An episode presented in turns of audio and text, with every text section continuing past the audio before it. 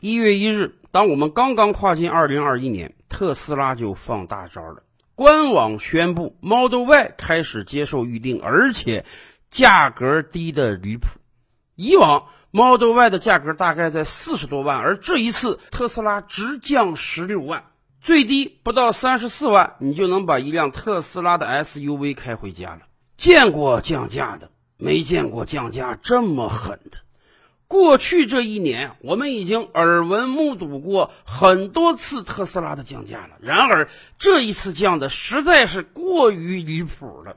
原本你买这辆车要接近五十万，现在三十万出头就买到了。很多人评价说啊，这简直是在用做手机的方式来做汽车。而且，特斯拉的销售体系是很透明的。这辆车你在北京买是这个价。你在上海买是这个价，你在海南买也是这个价。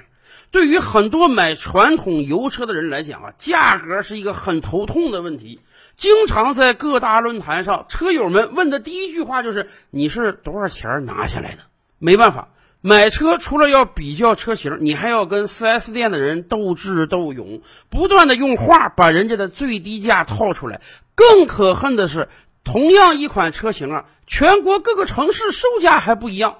有的时候你真是牙根痒痒的看着论坛上啊，别的城市的车友很低的价格买到了，结果你到你这个城市 4S 店去问，人家就是没有这么低价。而且别的城市 4S 店还得跟你讲啊，我们这个价只在我们这个省份销售，因为我们有这个地域保护价格。而特斯拉一切都是那么透明。官方定价就是实际销售价，根本没有什么中间商涨差价，你也不需要跟 4S 店斗智斗勇。更关键的是，人家每隔一段时间就降价呀。对于老车主来讲，是大家有点不忿，凭什么我刚买这个车，没过几个月它就降价了？可问题是，手机不也是这样吗？电子产品不也是这样吗？特斯拉它不是电动车吗？它的出现就是要颠覆整个汽车行业呀！降价有没有人骂？当然有人骂了，但是更多的人是窃喜高兴。短短几天之内啊，特斯拉官网简直要被挤爆了，预订量超过了十万辆。本来特斯拉号称啊，你当月订购当月就能交付。由于这个订单量实在是太大了，所以连交付时间都得往后压了。没办法，对于消费者来讲，降价就是实打实的优惠呀。而且按照特斯拉的做法，在未来半年，它可能还有几轮降价。那么它未来的产量将会冲得更高。在刚刚过去的二零一九年啊。特斯拉本来预期的计划是年产五十万辆汽车，最后盘点下来就差几百辆就达到了这个数字。而二零二零年呢，据说上海工厂就准备完成百万辆的产能。有人说啊，特斯拉必须降价，因为特斯拉跟上海政府签了对赌协议，上海提供了大量的土地、低息的贷款。而特斯拉未来必须卖出大量的汽车，以保证交给上海市政府足够的税收，这是一个双赢的行为。所以，随着时间的推进，特斯拉必须以价换量，只有多降价，才能把销售量扩张上去，才能完成和上海市政府的对赌协议。这当然是一方面。然而，另一方面，特斯拉的降价、特斯拉的扩量，一切都在马斯克的精心设计之中。汽车领域可是个门槛非常高的产业。美国号称车轮上的国家，可是，在特斯拉诞生之前，快一百年了，美国没有新的汽车品牌出现。对于全球各国来讲，我们使用汽油车也有上百年的历史了。似乎所有人都认为汽油车将一直统治汽车产业，新能源车你想打开一个缺口是很难的。然而特斯拉做到了，马斯克的战略是一以贯之的。从十几年前特斯拉问世的时候，马斯克就定下了一个基本发展规范，那就是最开始要打造电动跑车。特斯拉的跑车要足以媲美世界上最豪华的跑车。因为只有这样，才能给特斯拉构造一个足够高端的品牌形象。虽然那个时候一年特斯拉才能生产个一两千辆车，但是每辆车都要卖十几万美元、上百万人民币。真正能够购买特斯拉汽车的，都是达官贵人、明星富豪。特斯拉的高端跑车，一方面帮助特斯拉构筑了品牌形象，另一方面也确实回笼了相当量的资金，以助于特斯拉进一步的研发。高端品牌形象建立之后。特斯拉转而去生产中高端汽车，比如说几年前的 Model S。当时 Model S 刚推出的时候，售价堪比奔驰 S 级和宝马七系。虽然这么高的价格去买一辆电动车，但是还是有大把的人趋之若鹜的。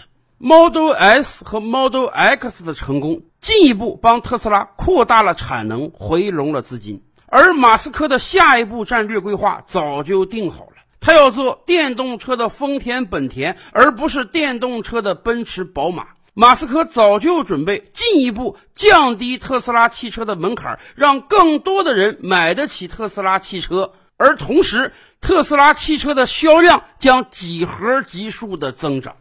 所以，未来特斯拉汽车将进一步降价，当然，它的产量和销量也将进一步提升。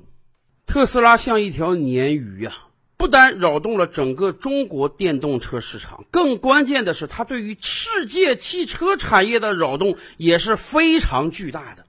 前些日子，我们跟大家聊，丰田汽车的总裁丰田章男在日本国内发表演讲，他几乎是声泪俱下的控诉啊，说欧洲很多国家在未来十年已经不准备卖汽油车了。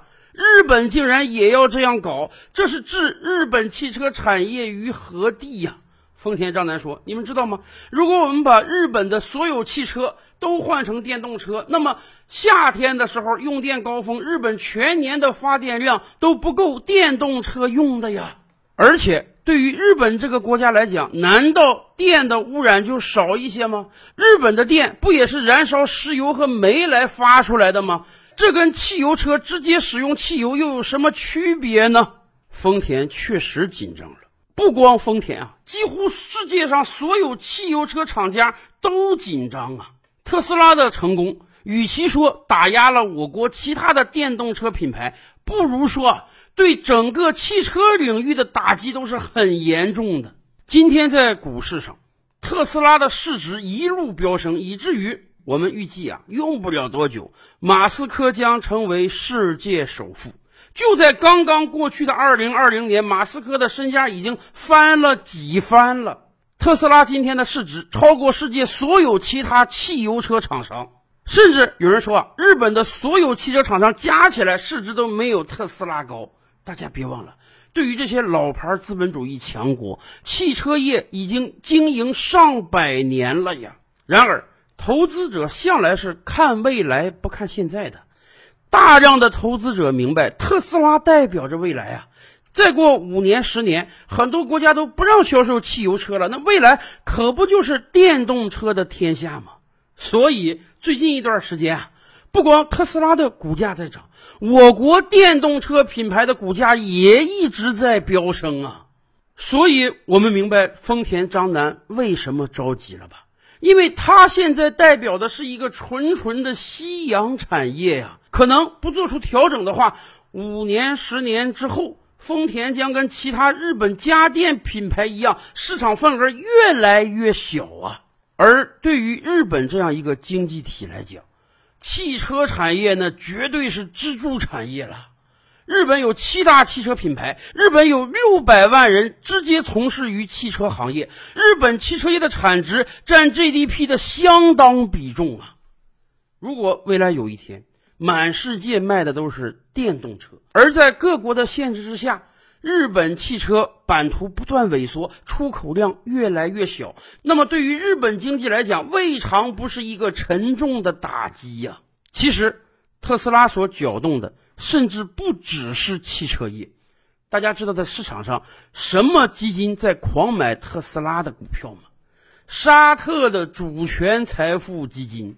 是的，对于土豪国来讲，过去这几十年日子过得实在是太悠闲自在了。我这个石油啊，开采成本极低，简直就像用水瓢往外舀水一样。而我这个石油啊，全球各个国家都需求，因此我靠卖石油就卖出个幸福生活。然而，一方面，过去几十年我们一直在叫嚷的石油枯竭没有出现啊，石油越采越多了，甚至美国页岩油革命都成功了。而另一方面，可能再过五年十年，汽车不用石油了。现在有很多城市那个公交车就是纯电动的了。那么我以后沙特大量的石油卖给谁呀？所以呀，沙特人早就居安思危的大量抢购电动车的股票了。这也是一种未雨绸缪啊。也就是说。未来电动车的大行其道，不单打击传统汽油车厂商，更会打击整个石油产业呀！